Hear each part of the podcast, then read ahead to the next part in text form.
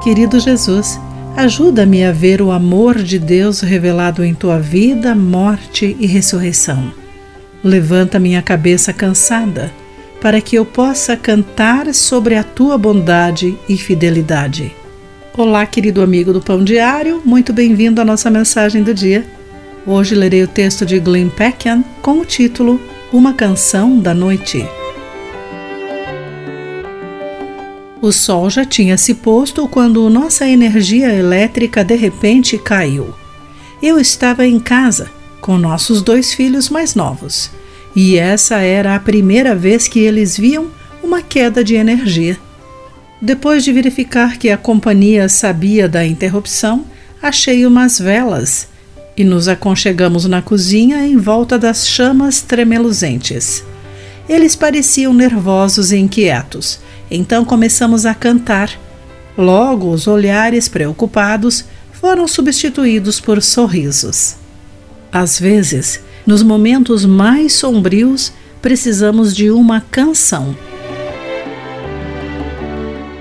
O Salmo 103 pode ter sido um dos salmos que o povo de Deus orava ou cantava depois que voltou do exílio para uma terra que havia sido assolada.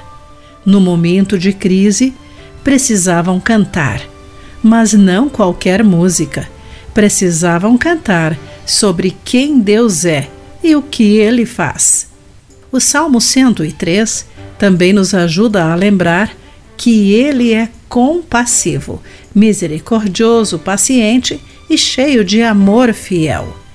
E no caso de nos perguntarmos se o julgamento por nossos pecados ainda paira sobre nossa cabeça, o salmo anuncia que Deus não está zangado. Ele perdoou e sente compaixão. Essas são boas coisas sobre as quais cantar durante as noites escuras de nossa vida.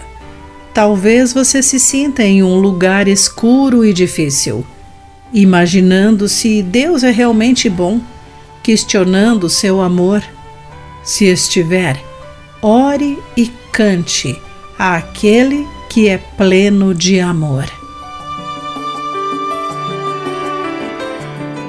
Querido amigo, como as ações salvadoras de Deus em Jesus podem lhe dar uma imagem melhor de como Ele é, como Ele o vê?